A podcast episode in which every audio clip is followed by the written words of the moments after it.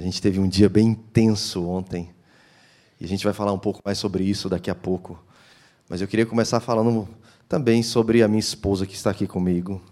Daqui a pouco vocês vão ver um pouco mais da minha família. Mas a mulher mais bonita desse lugar, vou pedir para ficar em pé agora. A Janaína. Por favor, olha para lá para as pessoas se verem. oh, Jesus. É, e Deus é bom, irmãos. Deus é bom. Lá no Ceará, eu sou do nordestino. Tem algum nordestino aqui? Olha aí. Meu Deus, tem muito nordestino aqui. Lá no nordestino tem uma brincadeira que diz assim, que quando a mulher é bonita demais, é, é muito areia para o caminhão do sujeito, né? Aí não tem problema, eu dei várias viagens, irmão. Eu fui insistente, eu fui insistente. Eu cheguei para ela e falei: Olha, eu vejo que a gente está se gostando. Ela falou: Acho que você está enganado. Eu falei: estraguei tudo, meu Deus. Mas eu falei: Olha, eu não quero namorar, eu quero casar. Quero casar. Eu, eu, eu entendo que eu preciso de uma esposa, né? A gente vem de uma vida sem Cristo e tem tantos relacionamentos sem propósito, né? E eu queria uma auxiliadora, eu queria uma mulher para o resto da vida, né? Então, esse ano nós completamos 17 anos de casados. E isso, irmão, pode aplaudir, irmão. Pode aplaudir. Porque numa geração de relacionamentos tão frágeis, onde as pessoas, ah, não estou mais feliz, eu vou largar. Vou pegar outro, vou pegar outro, ou quando não pega outras coisas, né? Mas hoje nós temos que aprender a celebrar os bons referenciais, irmãos. Os nossos filhos precisam de bons referenciais. E não tem referencial melhor do que pai e mãe. Não tem. E é o que está. As pessoas estão tentando dizer que está em extinção, mas não está. Assim como tentaram destruir a igreja durante séculos e séculos de perseguição, e ainda é real hoje. Né? Assim é a instituição que Deus criou em Gênesis 1, 28. Porque Deus, quando pensou em, em, manifestar o seu reino na terra, em criar uma cultura de amor, em, em se revelar para o ser humano que ele mesmo criou, Deus não pensou numa instituição com estatuto, com CNPJ e com placa. Deus pensou em família. Ele abençoou Adão, não para ser um empresário, não para ser um professor, não para ser um reitor, um advogado, tudo isso é, é, é relevante e é como nós expressamos a nossa vocação para revelar Deus. Mas Deus pensou numa instituição chamada família. E é nisso que nós acreditamos. Deus ainda continua. O projeto de Deus não mudou, irmãos. O projeto de Deus ainda é família. É a base da sociedade. Está lá na nossa Constituição Federal, artigo 226. Família é a base da sociedade. E o que é a base, irmãos? Tudo que é erguido sobre. Se o alicerce não é bem feito, o fundamento não é sólido e leva tempo, ninguém vê construindo, mas ele é determinante para a duração, para a sustentação. Não adianta os melhores mármores, as melhores tintas, as melhores tecnologias você vai botar dentro daquele prédio ser ergueu. Se o alicerce não é bem feito, ele está em risco. E quem está dentro dele também. Então nós acreditamos na fundamentação da sociedade. É a família.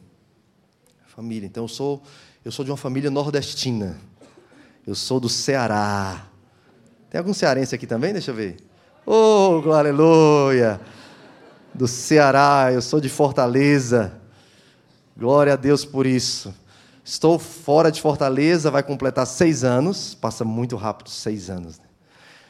Mas eu sou nordestino, amo a minha, minha terra, meu povo, minha gente. Deus me deu o privilégio de mudar de um apartamento para uma casa recentemente. E do outro lado da avenida, pastor, tem um restaurante nordestino de uma mulher de Juazeiro, a dona Morgana. Dona Morgana mora lá em Itajaí, Santa Catarina, onde eu resido hoje. Ela mora lá há 20 anos e ela faz um baião de dois. Quem já comeu baião de dois aí, irmãos? Vai ter no céu baião de dois, irmãos. É bom demais. Quem não conhece baião de dois está em pecado, irmãos. Está em pecado. Baião de dois galinha caipira, meu Deus, tapioca. Alguém sabe o que é tapioca aqui? Mas com goma fresca, irmão. Tapioca de verdade, do Nordeste. Cuscuz, alguém sabe o que é cuscuz aqui? Dá um glória a Deus aí. Deus é bom, meu. Tudo que, que é bom foi Deus que criou. O diabo é que é imitão e quer dizer que ele que cria as coisas, mas nada, ele, é, ele não tem criatividade. Né? Criativo, tudo de bom vem de Deus, irmão. Então, assim, eu tenho a alegria de estar aqui também comigo, um casal que eu amo demais, o Wilson e a Ana Tavares. Fiquem em pé, por favor, esse casal lindo aqui. Vamos aplaudir o Senhor por esse casal, por favor. Eles residem aqui em São Paulo, mas moraram algum tempo ali em Fortaleza e eu tive o privilégio de poder conhecê-los e pastorear a vida deles, serem nossas ovelhas. Amo demais Wilson, Ana Tavares, as suas três filhas. Obrigado por terem vindo nos prestigiar aqui, tá bom? E Maria José? O que, é que falar sobre Maria José? Nós, nós coordenamos um movimento nacional chamado Brasil Sem Órfãos. Né? Você vai ouvir falar muito dele ainda, em nome de Jesus. Mas o Brasil Sem Órfãos, ele não é um, um, ministério de uma igreja local, um departamento, ele não é. A gente não quer nem levantar a nossa bandeira. A gente quer levantar a bandeira da causa da criança, do direito toda criança ter uma família. E o movimento, ele é um movimento nacional. Então, o movimento ele é uma rede colaborativa, um esforço coletivo de indivíduos, igrejas, organizações, projetos, para que juntos nós possamos garantir que toda criança tenha uma família. Então, Maria José faz parte desse movimento, tem nos ajudado a coordenar o movimento em São Paulo, juntamente com o Delton, que é um missionário canadense, assistente social, trabalha na Associação Brasileira e Beneficente Aslan, ABA. Há 10 anos ele reside aqui também em São Paulo. Temos também o pastor Paulo, o pastor Edu, o pastor Eduardo Pires, que adotou cinco essa semana. Vou daqui a pouco falar sobre ele. E ele quase fechou um abrigo, irmãos, lá em Santa Catarina. Ele foi lá onde eu moro. Eu, eu, é um Brasil sem órfão, então eu vou fazer a minha parte. Né? E a Maria José coordena aqui o Conta de Novo. Igreja brasileira precisa aprender a contar de novo. Né? Quantos filhos eu posso ter? Eu preciso fazer essa conta. Eu preciso fazer essa conta. Né? Quantos órfãos tem no Brasil? Eu preciso fazer essa conta. Porque a igreja é glorioso, irmãos. A gente se reunia aqui, são quatro cultos. A outra vez que eu vim, eu preguei os quatro, o pastor Jonas pediu. Eu saí afônico da outra vez. Mas é bom demais estar reunido. É bom não é, irmãos? Esse aconchego, esse acolher que faz parte da visão de vocês. A gente celebra a nossa comunhão, a nossa unidade. Mas ser igreja não é só isso, irmãos. Ser igreja é aprender a contar o que está acontecendo lá fora. Ser igreja é aprender a contar a realidade que está dentro das nossas casas. Nós vivemos numa geração de órfãos. Órfãos. Órfãos que perderam seus pais por falecimento e órfãos de pais vivos, que é a grande maioria. A Unicef diz que são 153 milhões de órfãos no mundo. Se a gente juntasse todas as crianças sem família, sem pai, sem mãe, sem ninguém para cobrir ela agora à noite nesses dias frios, sem nenhum pai para tirar o nó do cabelo das filhas, sabe? Quem tem filha aí com cabelo bem com bastante volume, igual a minha, vocês vão ver daqui a pouco. Que quando vai dar banho, o pai olha para a mãe e fala assim: "Vamos cheirar para saber se precisa lavar". E aí você fica orando, oh Jesus, que esteja cheiroso, que eu não precise lavar.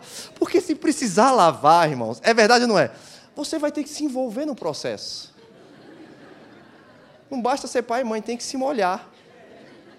Então você vai para o banho, você já leva o pente de madeira e o creme também. Shampoo, condicionador e creme. Começa a tirar os nós lá debaixo do chuveiro. Passa a mãozinha. Os daqui de baixo são os que dói mais. E eles choram. Mas você está envolvido no processo. Né? Você está envolvido. Vocês têm três, vocês sabem disso, né? Quando sai do banho, marca mais uns 20 minutos processo de tirar o nó. Mas tem muitas crianças que, que não tem quem faça isso. Muitas, muitas. Se juntassem todos os órfãos do mundo, daria a nona maior nação do mundo. Atrás de Rússia, Bangladesh, alguns outros lugares. Seria uma nação de órfãos. A Bíblia diz que uma nação desconhecida vai correr até nós. Existe uma nação de órfãos. O Brasil é o nono país no mundo, dentre os dez países em desenvolvimento, que tem mais órfãos. São 3,7 milhões de órfãos. São quase 48 mil crianças abrigadas em casas de acolhimento no Brasil. Sem falar as crianças em situação de rua, exploração sexual infantil, trabalho forçado infantil, ou os órfãos de pais vivos, que não estão abandonados numa esquina, mas estão abandonados na frente de uma TV, na frente de um tablet, tendo a sua educação terceirizada. Porque na minha época, uma criança ia para a escola com sete anos de idade. Eu morei em Guarulhos, minha infância. Toda a minha infância morei em Guarulhos. Eu fui para a escola com sete anos de idade. Hoje as crianças vão com meses.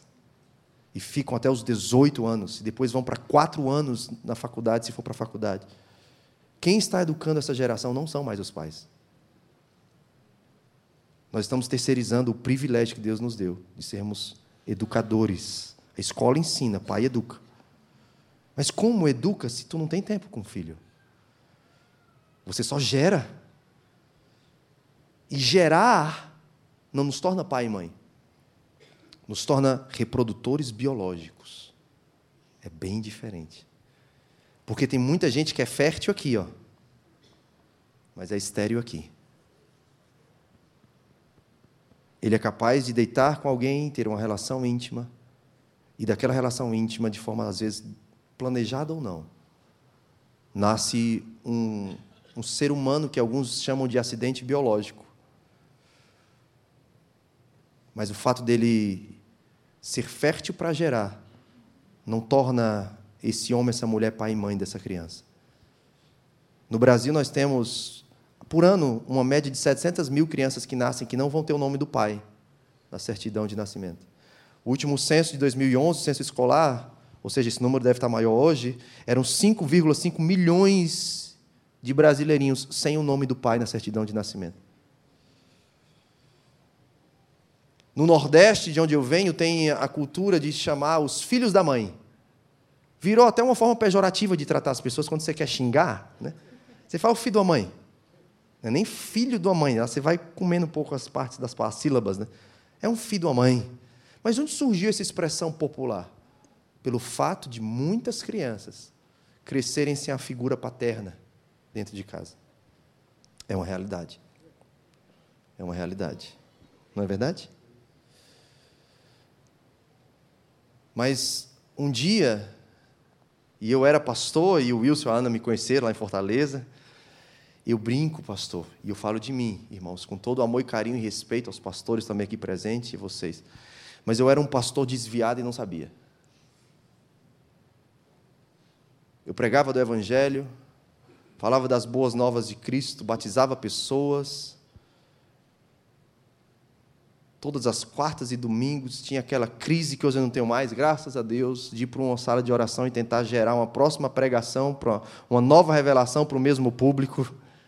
Hoje eu digo que eu sou pregador de uma mensagem só, irmãos. As pessoas perguntam, pastor, que DVD seu eu compro? Eu falei, irmão, compra qualquer um, só muda a capa. Eu sou igual João Batista, eu, só, eu, eu não tenho uma mensagem mais para um culto, eu tenho uma mensagem para uma geração, irmãos. E o evangelho das boas novas da salvação é que nós precisamos pregar nesses dias. Está cheio de gente falando de um bocado de coisa aí na internet, escrevendo um bocado de coisa. E tem que falar mesmo, nós temos que ser influenciadores digitais. Paulo, se estivesse hoje aqui, Paulo era um youtuber. Paulo tinha Instagram, Paulo tinha Facebook, Paulo Paulo estava usando tudo digital, porque Paulo falou, eu fiz de tudo para ganhar alguns. Isso é estratégia. Paulo era intencional, ele abria, começava um trabalho em lugares estratégicos. Corinto, uma cidade é, portuária, estratégica. Nós precisamos saber em que geração nós vivemos, porque nós somos vocacionados para uma geração. Eu sempre falei isso, Deus, eu não acredito que eu nasci por acaso nessa geração, Senhor. Até que em 2014, julho de 2014, eu fiz uma oração para Deus na madrugada, quando eu ainda morava lá em Dallas. Eu falei, Deus, eu já me vesti de palhaço para evangelizar a criança nas ruas. Eu já fui missionário da Jocum, Senhor. Jovens com uma missão. Já fui ministro de louvor, Senhor. Já fui pastor de igreja local sete anos. Mas eu leio a história do cristianismo e leio a Bíblia, vejo que as pessoas foram conhecidas porque elas tinham uma causa. Elas tinham uma causa. E nós vivemos numa geração que as pessoas têm crise de identidade. Elas não sabem quem elas são, elas têm crise vocacional. E eu não estou falando de extrato bancário, porque o Brasil, por exemplo, é o oitavo país no mundo, segundo a Organização Mundial de Saúde, com o maior índice de suicídio de jovens e adolescentes. Nós temos um alto índice, irmãos, de pessoas que estão em crise vocacional, abandonando suas carreiras ou sem falta de coragem para abandonar, porque elas estão presas ao que elas ganham e não sabem o que fazer diferente, mas elas falta o brilho no olhar. que é fruto de uma consciência de quem eu sou e para que, que eu nasci. E eu fiz essa oração numa madrugada de julho de 2014. Deus, qual é a minha causa? Qual é a minha causa?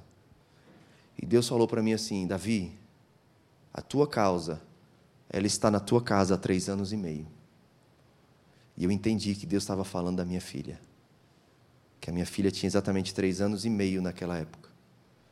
E nós tivemos o privilégio de adotar a nossa filha quando ela era bebezinha. E a partir de 2014 para cá, Deus tem nos dado maturidade nesse entendimento vocacional. Para eu entender que eu não nasci para ser médico, estudei para ser médico. Não nasci para ser biologia, cursei universidade de biologia, não concluí.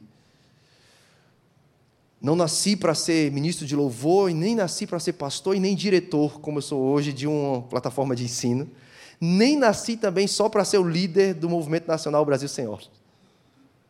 Não são os títulos que eu gosto. O meu melhor título, sabe qual é? É marido e pai.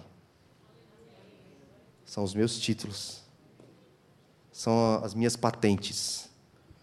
É o que eu quero ser, só isso. Se eu conseguir ser um marido e um pai, o resto é moleza.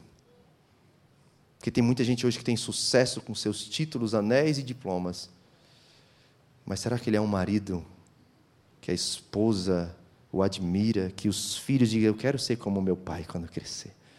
Eu quero a fé dos meus pais quando eu crescer. Eu quero te mostrar um vídeo agora rapidinho para você conhecer um pouco mais da minha família e do movimento Brasil Sem Órfãos, e daqui a pouco a gente continua, tá?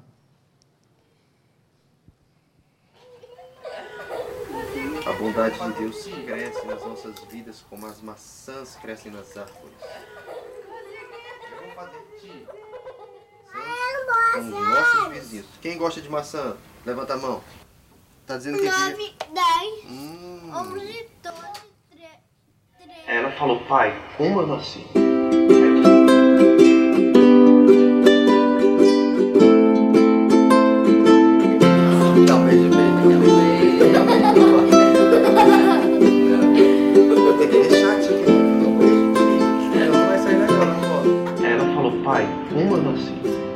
Percebi que ela perguntou diferente pela primeira vez.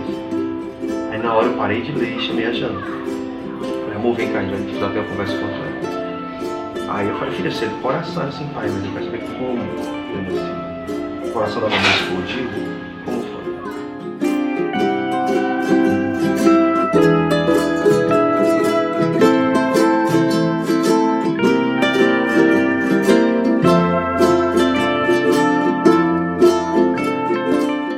ela nunca foi um tema assim do nosso bate-papo, das nossas conversas.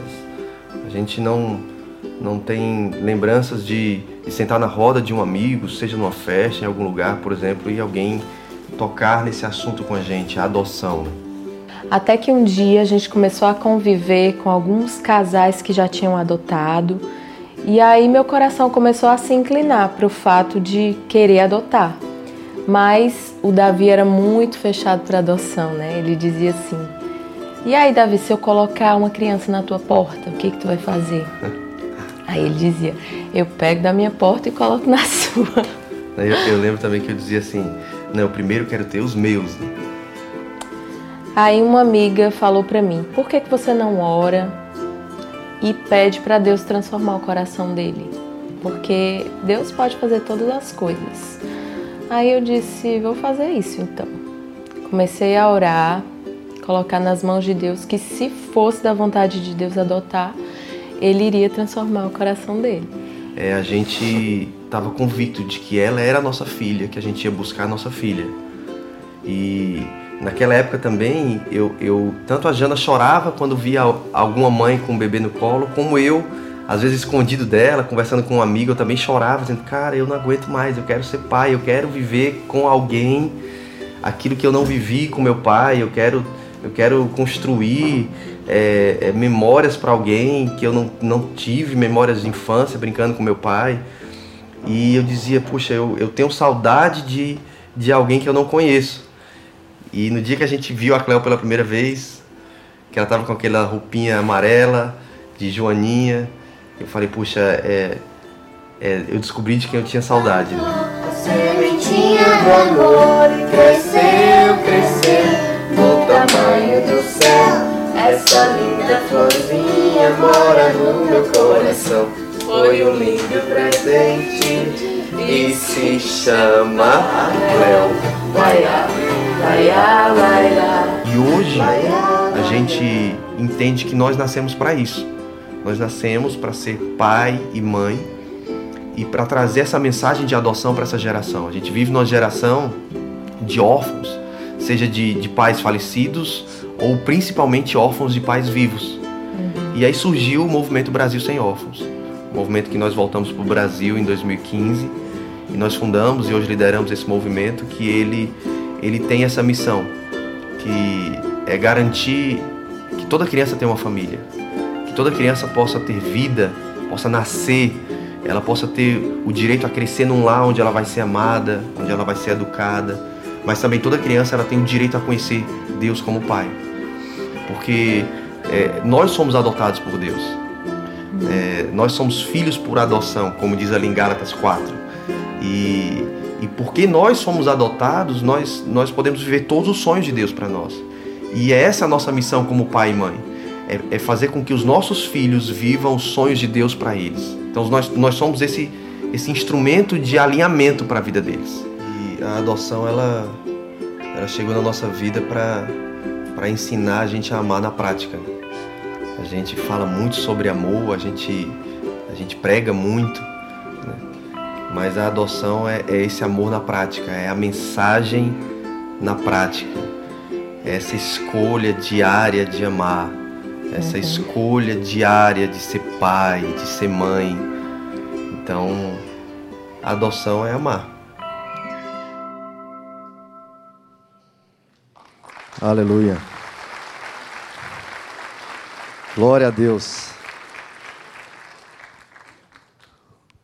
São lindos eles, né? Pode falar a verdade?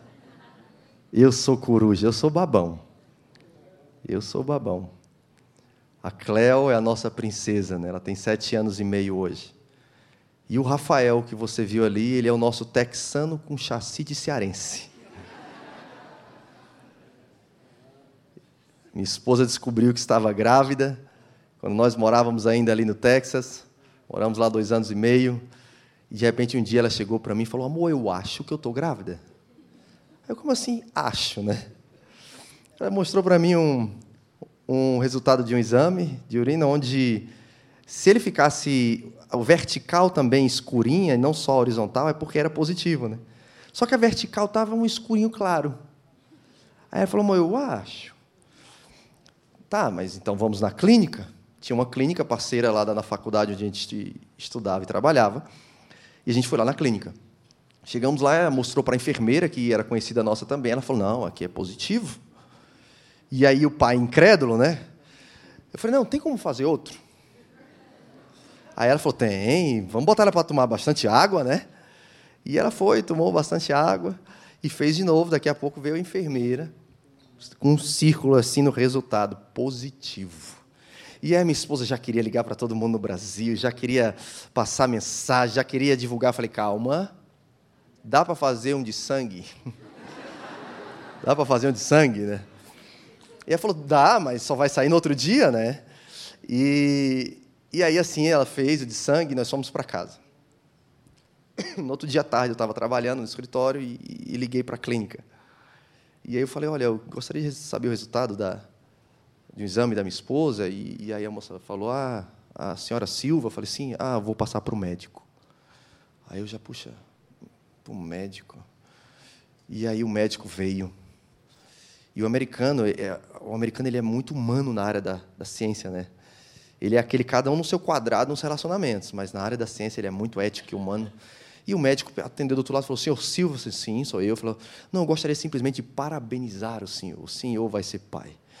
Naquela hora, irmãos, eu caí de joelho e comecei a chorar, a chorar. A ficha caiu, né, do incrédulo, né?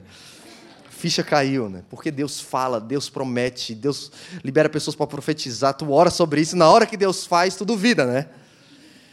E assim nasceu o nosso segundo filho adotivo. Só que foi do ventre, o Rafael.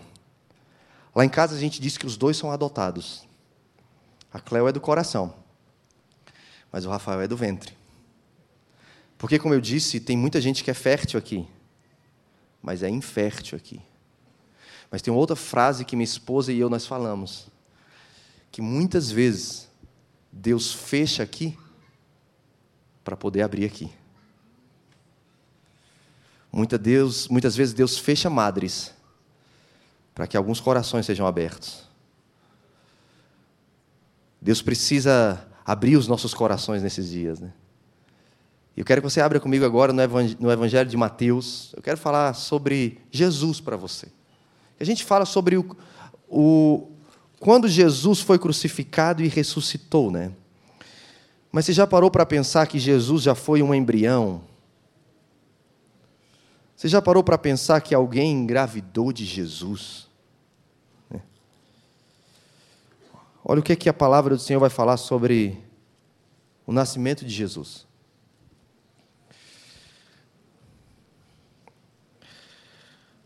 Mateus capítulo 1, versículo 18 até o versículo 25. Vamos ler juntos. Né?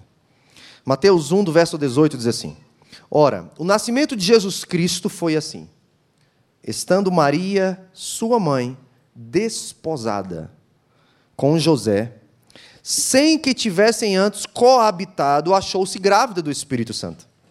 Mas José, seu esposo, sendo justo e não a querendo infamar, resolveu deixá-la secretamente. Enquanto ponderava, ou seja, ele pensava sobre o que, que eu faço agora. Enquanto ponderava nestas coisas, eis que lhe apareceu em sonho um anjo do Senhor, dizendo: José, filho de Davi, não temas receber Maria, tua mulher porque o que nela foi gerado é do Espírito Santo. Ela dará à luz um filho, e lhe porás o nome de Jesus, porque ele salvará o seu povo dos pecados deles. Verso 22 diz: Ora, tudo isso aconteceu para que se cumprisse o que fora dito pelo Senhor por intermédio do profeta. Eis que a virgem conceberá e dará à luz um filho e ela será e ele será chamado pelo nome de Emanuel, que quer dizer Deus conosco.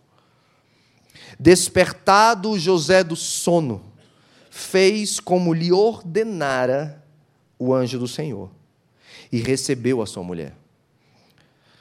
Contudo, não a conheceu enquanto ela não deu à luz um filho, a quem pôs o nome de Jesus.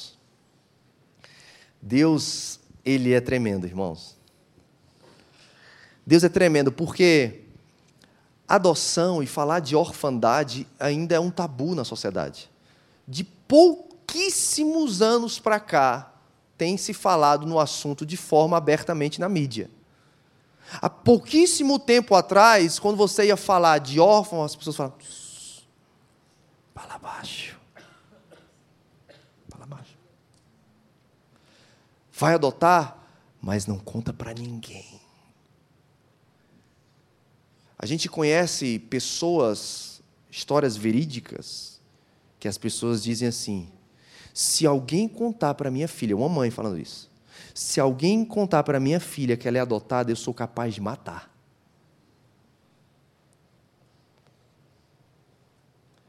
Então, o assunto, a causa dos órfãos que a Bíblia trata em Tiago 1,27 como a pura e imaculada religião aos olhos de Deus Pai. É o que?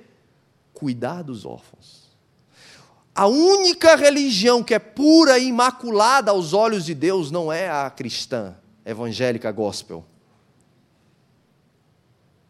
É cuidar dos órfãos. E olha que o livro de Tiago foi um dos últimos a entrar no cano, né? Talvez acho que por conta da dureza das suas palavras para uma prática da fé.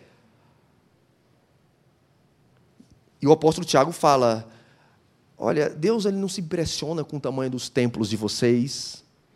Deus não se impressiona com o extrato bancário, Deus não se impressiona com organização, Deus não se impressiona se é pequena, se é desorganizada, se é grande, se ora em língua, se não ora, se sapateia, se não sapateia, se batiza por imersão, por aspersão.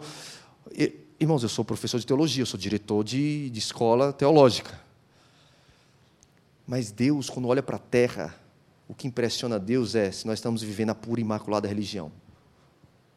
Ponto. Isso é pura e imaculada religião. Cuidar de crianças que não estão tendo o que lhe é de direito e do direito básico, que é ter um pai e uma mãe, uma família. Cuidar dos órfãos não é juntar brinquedo usado no dia 12 de outubro e levar para abrigos no dia da criança. Cuidar dos órfãos não é se vestir de Papai Noel e de palhaço, como eu fiz várias vezes. Não é só isso. Criança não está precisando de brinquedo, criança não está precisando. É importante porque é um direito dela o lazer. Mas mais do que dar brinquedo, as crianças precisam de um pai e de uma mãe que brinquem com elas. A história diz, segundo os historiadores, que o mundo é dividido entre AC e DC. Correto? Estão comigo? Antes de Cristo ou depois de Cristo? Não é assim que a gente aprende? Mas não é assim que a gente fala. Eu acredito, né, Maria? Que a história é dividida entre antes de uma adoção e depois de uma adoção. Porque Deus, Deus, irmãos, no seu plano soberano, na sua ideia fantástica e criativa, ele falou: Eu vou usar um adotado para libertar o meu povo do Egito. E aí surge Moisés na história. Em uma geração infanticida de decretos de morte de Faraó, você pode ler lá em Êxodo capítulo 1 e capítulo 2. Surge Moisés, escondido pela sua mãe durante meses, porque havia um decreto de morte. E eu digo que foi a primeira entrega legal de filho para adoção. Foi, foi Moisés. E Moisés é adotado e sabe que é adotado e se torna o libertador do povo. Mas nós chegamos em Mateus 1. Em outro momento da história, onde também existia decretos de morte, porque Herodes mandou falar: ó, matem todas as crianças de dois anos para baixo. Jesus ele surge nesse cenário também. Mas Jesus ele é, é fruto de uma palavra revelada para Maria, uma jovem virgem, desposada com José. O que é desposada, pastor? Desposada é uma jovem já como se fosse o casamento civil com efeito religioso com efeito civil. Ela, ela, já tinha um acordo entre os pais de Maria e de José. Diante de, de, forma civil e religiosa, ela já era esposa de José. Tanto é que o anjo, quando fala para José, olha, a tua mulher, a tua esposa, não é assim que o anjo do Senhor fala com José? Ele não fala a tua namorada, a tua pretendente, a menina que você gosta. Ele fala a tua mulher, a tua esposa. Está carregando algo. Mas no livro de Deuteronômio, abre comigo, por favor. Eu poderia citar, mas a gente tem que ser beriano, né? Vamos lá na Bíblia, para saber que o que o pastor está falando é verdade. É a Bíblia que está dizendo, não é o pastor da vida do Movimento Brasil Sem Órfãos. Então a Bíblia é a Bíblia, irmãos.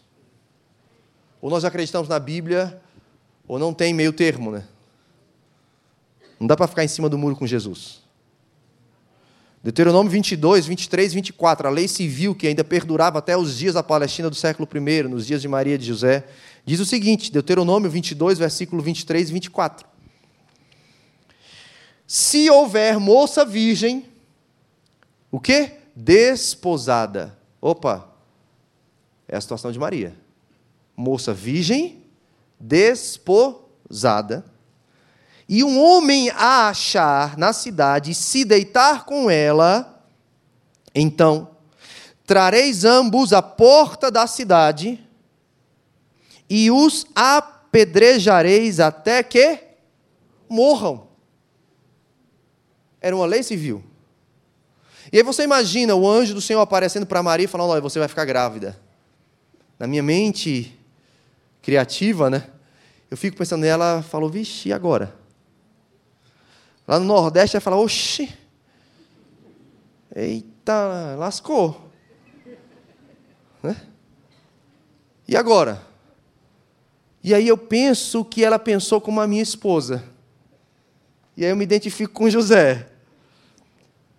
Porque a minha esposa, a Cleide, a esposa do pastor Ezequias, né, carinhosamente chamado Dedé, que era o nosso é, amigo na época, pastor auxiliar, eles tinham adotado um menino. Já eram pais de três meninas e adotaram um menino.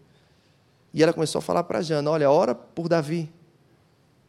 Ora, porque Deus mudou meu coração, Deus pode mudar o dele. Porque a gente que é pastor, a gente tem que ser educado, né, pastor? Então as pessoas chegavam para a gente, nove anos de casados, irmãos. Meu irmão já tinha filhos, meus amigos já tinham filhos, meus companheiros de ministério tinham filhos, eu e Jana, só pai espiritual.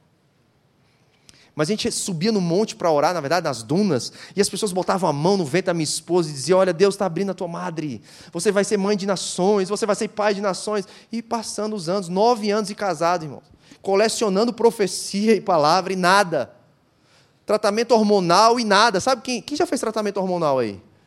que você vai lá, faz um tratamento hormonal, aí faz ultrassom e o médico olha para o marido e fala: Olha, ela está ovulando. Se prepara, entre campo e faz gol. Porque se você fizer gol, ela vai engravidar. E aí você se empolga, você põe a melhor chuteira, você põe a caneleira, você põe o seu melhor uniforme, passa o melhor perfume, você, eita, hoje à noite tem jogo, né? Hoje à noite tem jogo. E aí você vai para dentro de campo. Ah, e você vira um goleador naquela noite. Só que você volta no médico. E o médico fala: hum, não foi dessa vez. Passou por isso, né, Maria, também? Não foi dessa vez. Tudo bem, vamos jogar, que é bom jogar também. O médico fala, no outro mês, agora ela está ovulando tanto que você vai ter no mínimo dois ou três. Eita, hoje vai ser goleada o negócio, então. então e aí foram um mês, dois meses, três meses, e a gente sempre ouvindo do doutor. Não foi dessa vez. A gente percebeu que a gente estava ficando ansioso, estava desgastando a gente. A gente falou: sabendo coisa, vamos descansar? Vamos confiar no Senhor? Deus está falando. Vamos ver o que, que acontece? E até que surgiu o assunto adoção para nós. Porque nessa época eu já chorava, eu já dizia para minha esposa: pastor tem vida social noturna agitada, né? Pastor vai no mesmo dia de manhã, ele faz um velório, à noite ele faz um casamento. Então diz que pastor é meio que bicho bipolar, né? De manhã ele está chorando com todo mundo e à noite ele está dizendo: hoje é o dia mais feliz. Mas tu vai para o aniversário de criança, eu dizia para minha esposa: eu não aguento mais ir para aniversário infantil. Todo mundo brincando com seus filhos, eu a noite toda comendo aqui salgadinho e docinho. Eu quero ter criança, eu quero ter pai. Eu cresci, eu sou filho, órfão de pai vivo. Meus pais se divorciaram quando eu tinha seis anos. Meu pai ficou em Guarulhos, nós voltamos de ônibus para o Ceará. Parece a história dos filhos de Francisco, né?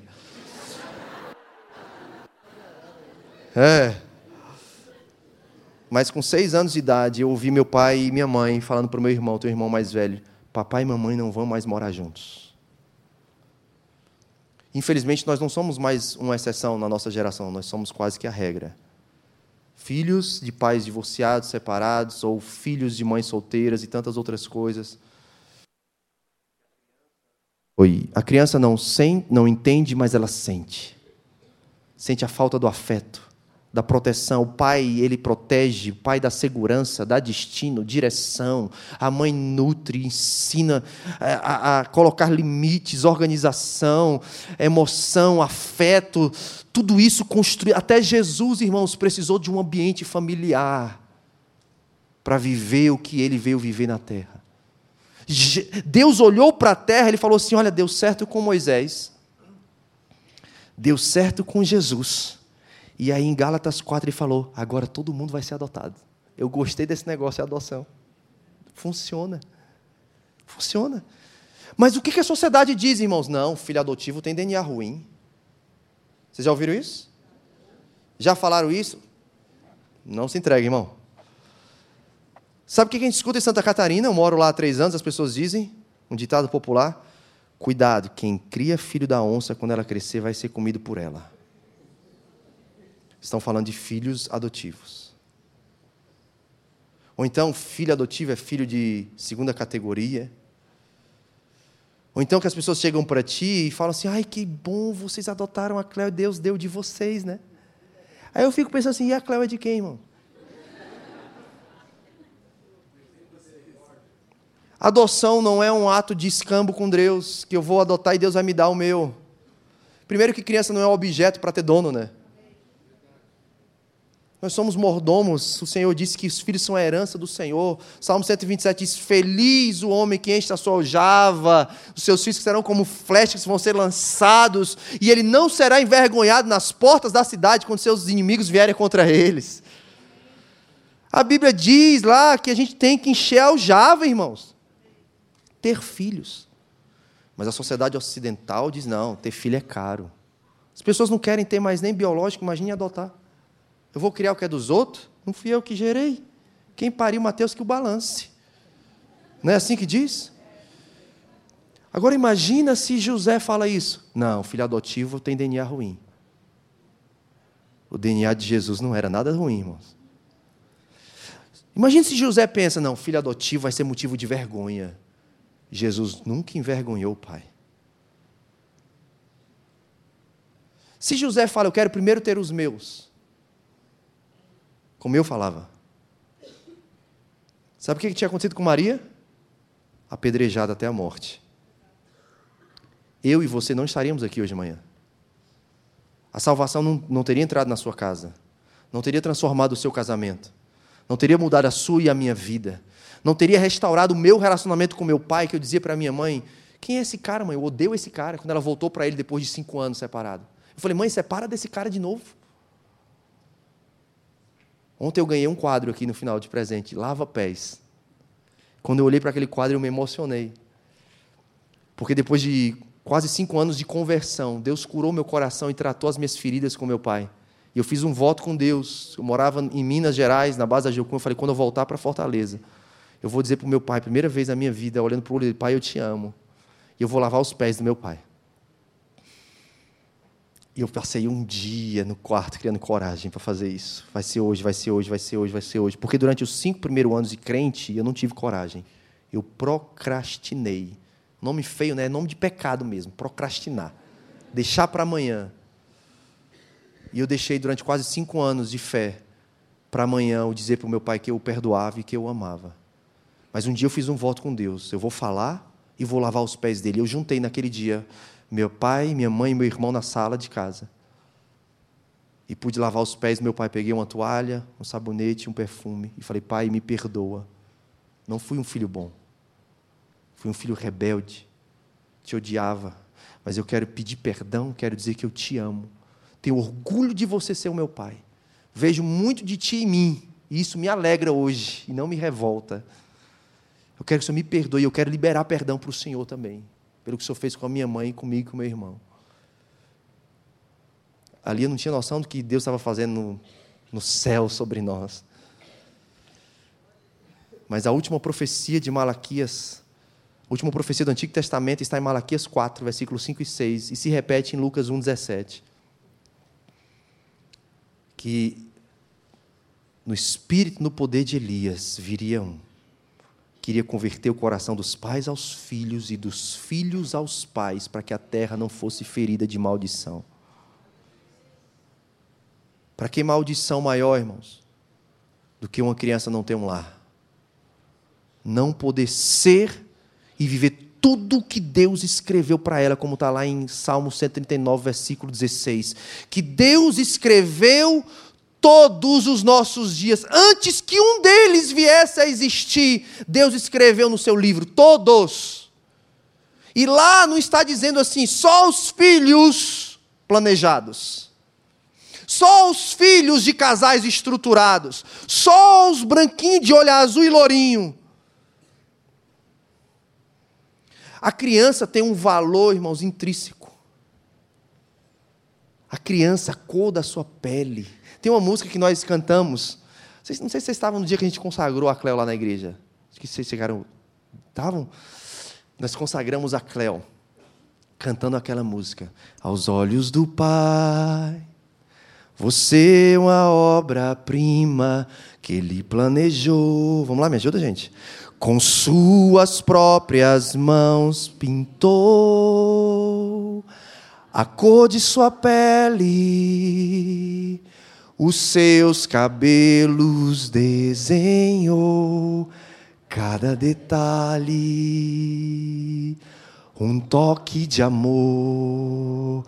Você é linda demais, perfeita aos olhos do Pai. Alguém igual a você não vi jamais. Aí tem a parte que diz assim, ó. Nunca deixa alguém dizer, vamos lá comigo, que não é querida antes de você nascer. Deus sonhou com você. Essa é uma verdade para mim e para você, irmãos. Amém. Você é uma princesa para o Senhor. Essa criança que está no ventre de vocês aí, ó. Já sabe, é menino ou menina? Diz. Menina, menino, um casalzinho, uma menina e um menino. Já tem nome, já tem um enxoval, né? Quartinho arrumado. Com certeza, quando nascer, vai ter uma família babona do lado de fora da maternidade, querendo saber com quem parece. E a gente inventa com quem parece, porque recém-nascido tem cara de joelho, como diz lá no Ceará, né? Tem umas mães que falam, não, só vou mostrar daqui uns dois meses. Precisa dar umas vacinas primeiro, né? É não, irmãos, é, é deixar ficar mais bonitinho. Desinchar, né? Diminuir a cabeça. O meu, texano com chassi de cearense. É. Vocês viram como ele é lindão, né? É o meu boy, o meu texano. E só que quando a Jana descobriu que estava grávida, e aí ela, a gente fez aquele vídeo, sabe, nove meses, a mesma posição, a mesma roupa, e o pai, né, e eu tirava, minha esposa é fotógrafa também, e eu, e eu ficava de joelhos, na mesma posição, cara, no mesmo lugar, e eu tirava dez fotos, e falava, não tá bom, tira outra. Sabe, tirar foto com mulher é bravo, tirar selfie com mulher, tu tira de, tá bom? Não, não tá bom. Tirou outro. Nove meses, a mesma posição, a mesma roupa. E aí no final a gente fez aquele vídeo, a barriga vai crescendo. E aí ela está com o bebê no colo. Ela descobriu que estava grávida com oito semanas. Nós ouvimos o batimento de, de coração dele. Ele tinha o tamanho de um feijãozinho. Eu nunca esqueci aquele som. A gente tem as, as impressões do ultrassom. Quando ele nasceu, ela ficou 12 horas em trabalho de parto. Nós tínhamos uma doula, nasceu no hospital presbiteriano, ó. Predestinado, garoto. Já nasceu predestinado. No hospital, parecia um hotel lá na cidade de Plano, na grande Dallas.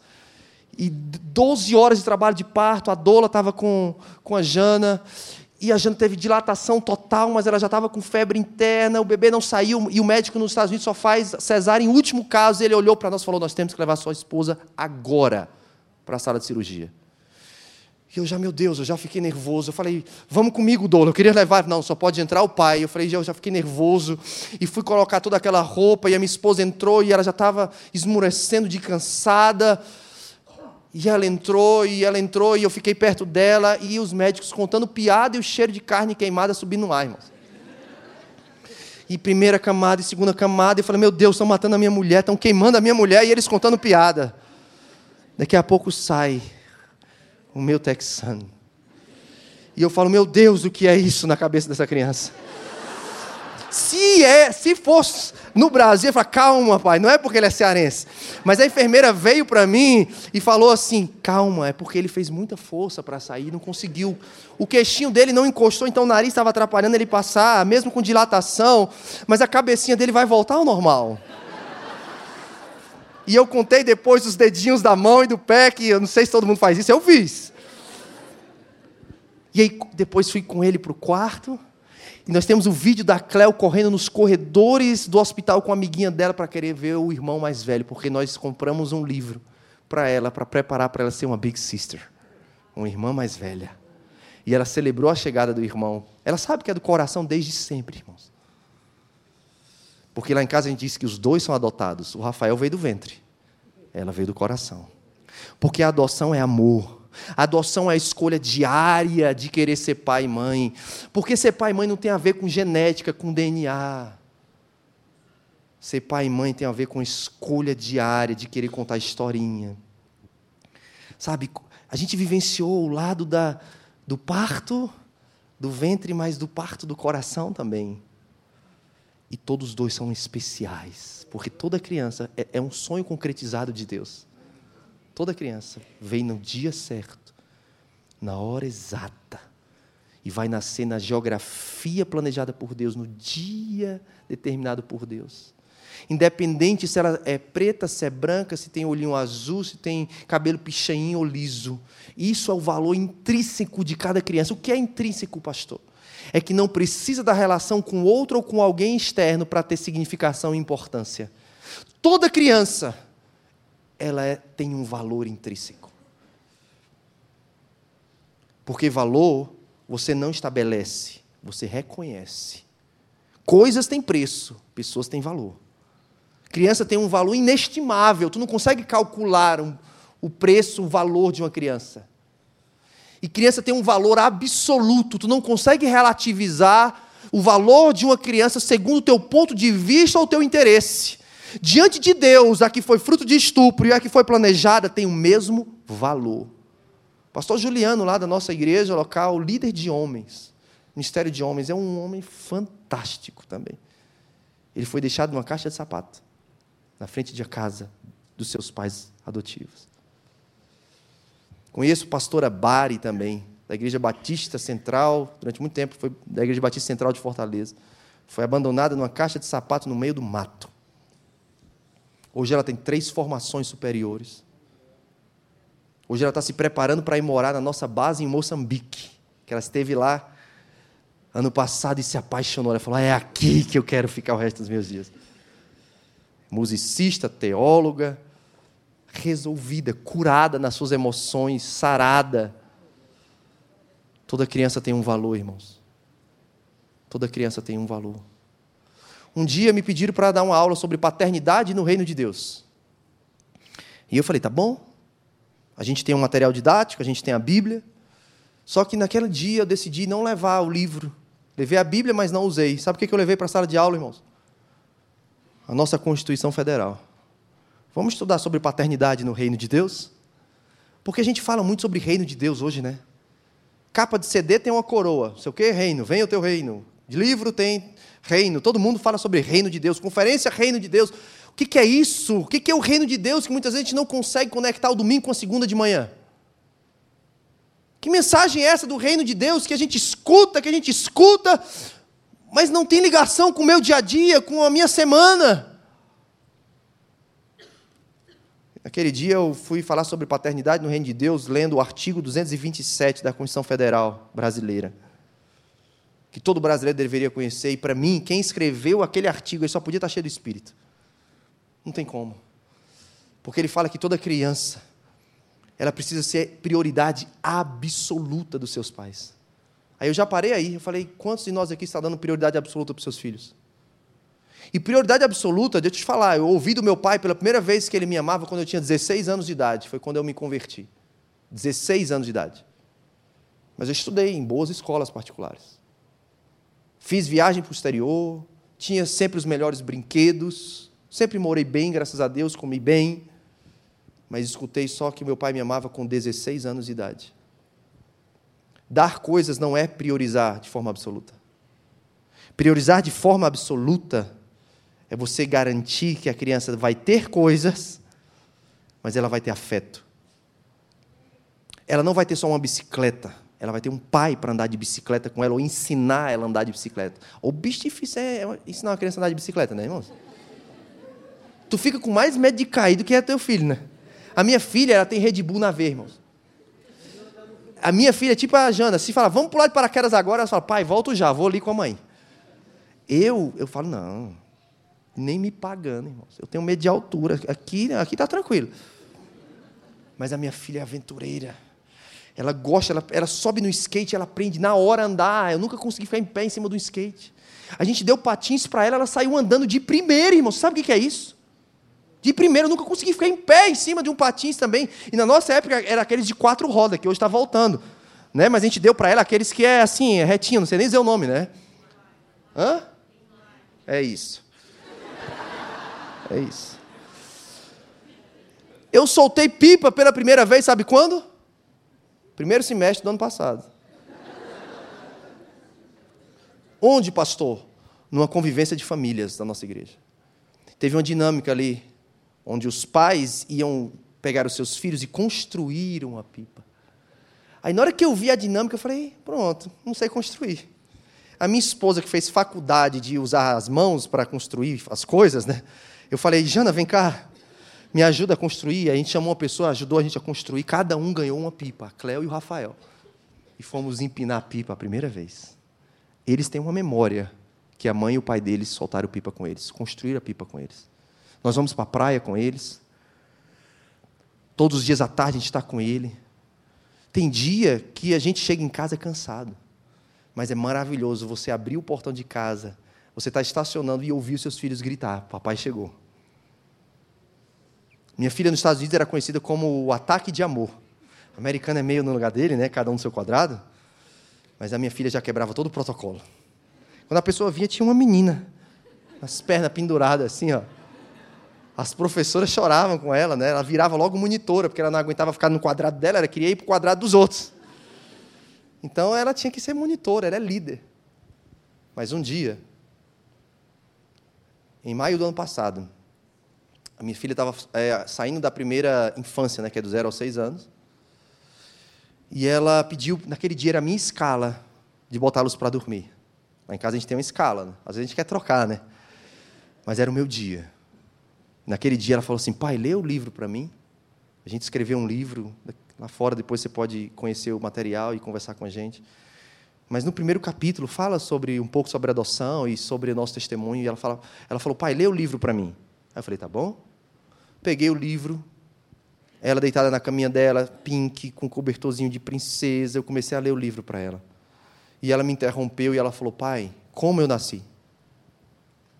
Aí eu falei, filha, você é do coração, filha. E ela falou, pai, como eu nasci? Aí na hora eu falei, Jana. Irmãos, o que seria de nós sem as esposas, irmãos? Fala sério. Eu falei, Jana, vem cá, amor. A gente vai precisar ter uma conversa com a Cléo. Porque existe uma fase da criança, tu tem que respeitar as fases do desenvolvimento infantil. Não, nem só tem momentos que o lúdico já não responde tantas perguntas. E a minha esposa é musicista, escreve, compõe música sobre isso, a gente conta história. E não. Ó, o André, Calória aqui é o pessoal de música que compõe, também a minha esposa compõe, eu escrevo livros, mas não tem hora mais ungida na vida um homem e de uma mulher de criatividade que na hora de cantar e contar a história para os filhos. Naquela hora que tu teve um dia estressante, a tua filha fala: "Pai, inventa uma música para mim de coelho andando de skate". E Deus te dá uma unção para isso. Que Deus te dá uma graça. E às vezes tu quer escrever sobre teologia e não sai nada. Mas sobre coelho andando de skate sai. Porque Deus ele se interessa mais em coelho andando de skate do que teologia, irmãos. Se é para contar para os filhos. E aí naquele dia a gente falou para minha filha que ela não é uma anomalia. Ela nasceu na barriga de outra, sim. Como todas as outras crianças. E eu perguntei, filha, o que aconteceu, filha? Fala para o papai. Porque você sabe que você é do coração. O Rafa é da barriga da mamãe. Mas vocês são adotados. Ela falou, na minha escola hoje, pai, mãe, a amiguinha ficou falando assim: você é adotada, você é adotada, você não é da barriga da sua mãe. Nada que ela não saiba. Nada que ela não saiba. Mas falou de um jeito diferente, que entrou diferente no coração dela. Tiago vai dizer que a palavra ela determina o curso da existência do homem. A língua é um órgão pequeno, mas incendeia toda uma floresta se ela for envenenada com mal. Agora imagine uma palavra de bênção, o que, que pode fazer na vida dos nossos filhos, irmãos? Determinar o curso da existência dos nossos filhos, uma palavra que vai afirmar a identidade deles, que vai liberar o destino deles, irmãos. Nós precisamos voltar a contar a história para os nossos filhos na hora de dormir. Nós precisamos gastar tempo com os nossos filhos. Na minha época, eu ia para a escola com sete anos, ser alfabetizado. Hoje as crianças vão com meses para a escola. Por quê? Não, eu tenho que trabalhar, eu tenho que ganhar mais dinheiro, eu tenho que fazer isso, tenho que fazer. E está perdendo os filhos. O filho fica de meses a 18 anos e depois vai para a faculdade. Quem está educando as crianças não são mais os pais. É a mídia, são os amigos, são os professores, os acadêmicos. Nós precisamos resgatar o valor de família. não terceirizar o discipulado dos nossos filhos, a educação dos nossos filhos. Aí naquela noite a gente encharcou a nossa filha de novo de palavras de afirmação. E ela chorava, se encolhia todinha assim debaixo do edredom, e chorava, e chorava, e chorava, e chorava, e a gente com o coração quebrado. E fomos dormir. Antes de dormir, eu liguei para os amigos meus, pai daquela menina que falou aquilo com a minha filha. Eu falei, cara, deixa eu te falar uma coisa, tua filha fez isso com a minha filha, hoje à tarde na escola. E ele falou, pelo amor de Deus, Davi, me perdoa, cara. Eu falei, não me pede perdão, por favor. Eu não estou ligando para tu me pedir perdão. Eu tô, estou ligando para te dar a oportunidade de você ensinar para os seus filhos o que é ser adotado. Porque a adoção não é um processo jurídico somente. A adoção é uma escolha diária de amar os filhos. Não ser um pai só de nome, mas ser um pai presente. Porque a orfandade, ela não é evitada quando você tem pais biológicos. É quando você tem pais presentes. E aí, no outro dia de manhã, minha filha acordou e falou: Pai, mãe, eu posso levar o meu álbum para a escola? E aí, o álbum dela, dos primeiros dias, quando ela chegou com aquela roupinha amarela que eu falei no vídeo, né? De Joaninha. E, ela, e a gente olhou: Pode, mas o papai vai com você. Minha esposa, nessa época, ficou em casa com Rafa.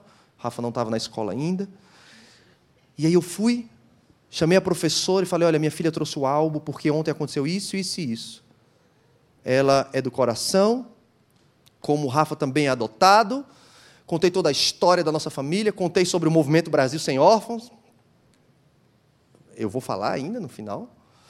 E, e a, a professora em lágrimas, chorando, chorando, chorando. E eu falei para ela assim: a senhora não trata minha filha diferente daqui para frente. Ela é a mesma menina, você só conhece a história dela agora. Saí dali, eu fui na sala do diretor da escola e fiz a mesma coisa. No final do dia, eu fui buscar minha filha às 5 e meia da tarde. naquele dia, eu ia levar de carona para casa a menina do dia anterior e o irmãozinho dela, que são filhos de amigos nossos. E a professora falou: Pai, deixa eu te falar o que a tua filha fez. Eu falei: Fala, prof.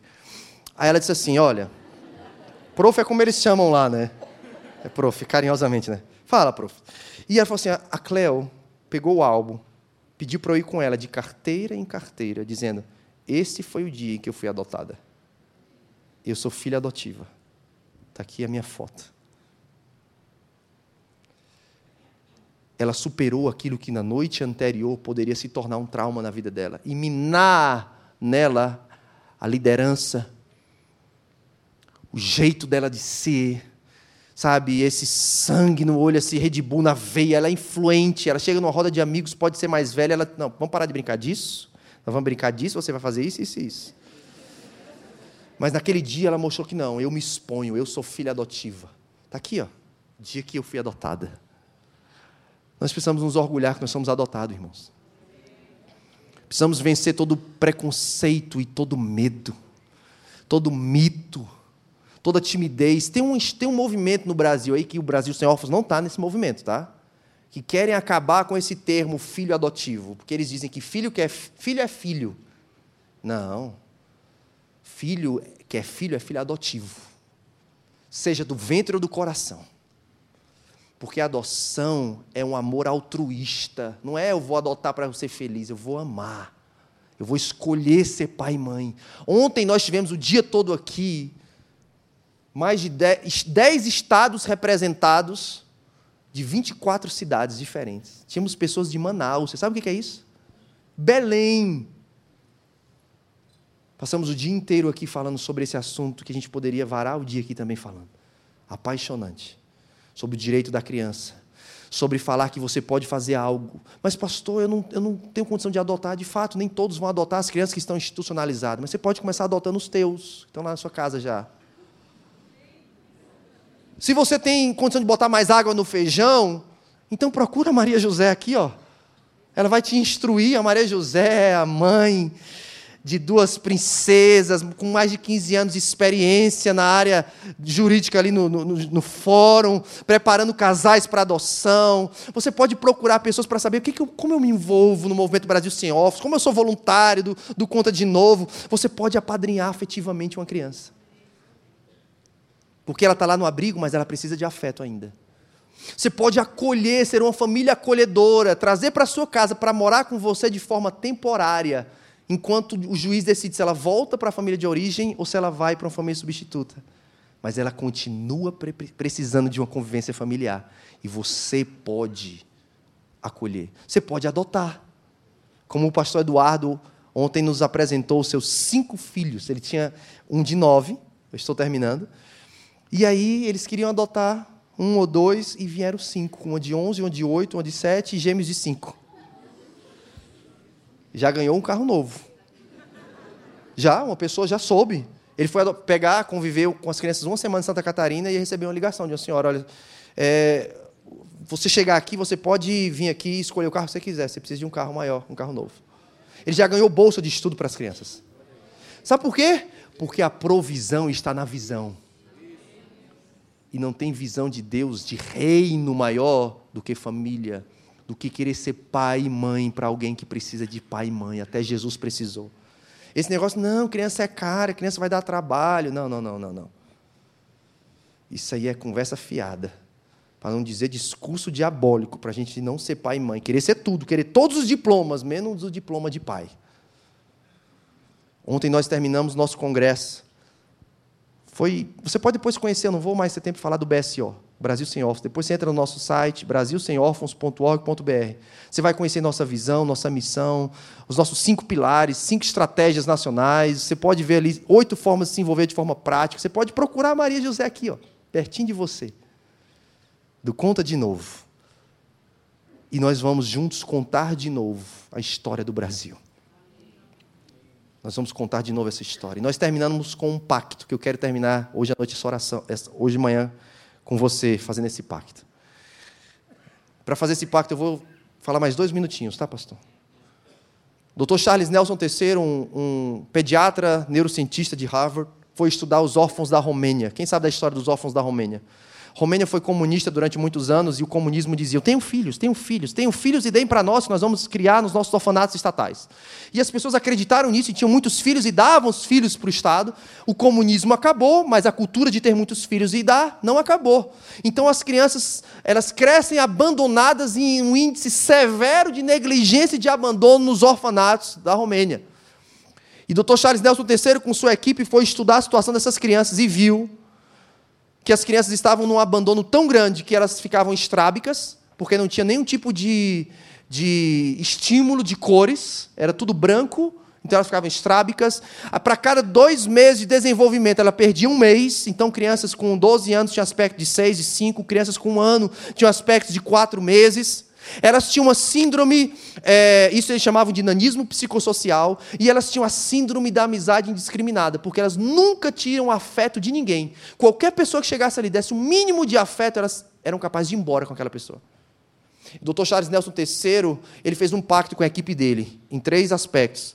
Contenham as emoções quando entrarem nos orfanatos. Sejam discretos. E se não conseguirem, saiam de cena.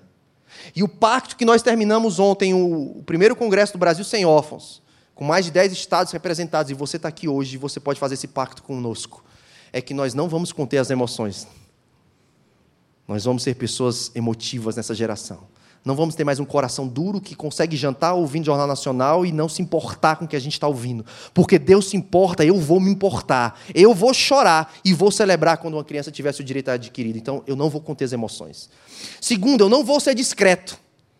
Não vamos passar desapercebido, nós vamos, não vamos andar no anonimato, nós vamos chamar a atenção, nós vamos levantar bem alto a bandeira do direito da criança ou adolescente a ter uma família. E por último, nós não vamos sair de cena quando as dificuldades permanecerem ou baterem na nossa porta, quando a falta de dinheiro, falta de parceiros, quando a questão jurídica, legislativa vier, quando a gente se sentir um passarinho querendo apagar uma fogueira, um incêndio de uma floresta. Nós não vamos retroceder, nós não vamos desistir, nós não vamos sair de cena. Até que vejamos um Brasil sem órfãos. Você quer fazer esse pacto comigo nessa manhã? Fique em pé no seu lugar, por favor.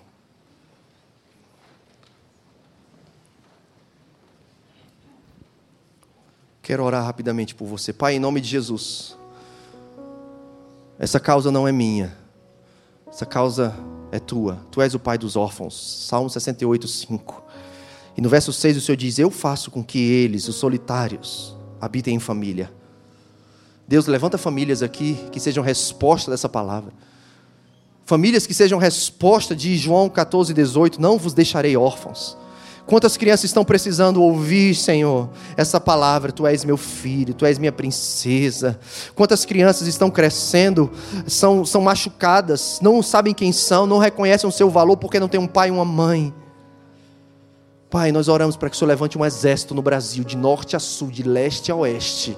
O Senhor levante homens e mulheres corajosos, sensíveis, nada discretos, que vão usar a sua esfera de ação da sociedade para erguer a bandeira do direito da criança a ter uma família e a saber que há um Deus que é Pai, que tem um sonho para ela, que por mais que os seus reprodutores não conheçam esse sonho, o Senhor tem um destino para elas e nós queremos que elas vivam esse destino e nós vamos gritar nós vamos nos mover. Nós não somos um evento que passa como vento, nós seremos um movimento no Brasil de norte a sul, de leste a oeste, até que vejamos, Senhor, as estatísticas diminuírem, até que vejamos os abrigos é, esvaziarem, até que vejamos as famílias sendo restauradas e cada criança em um lar.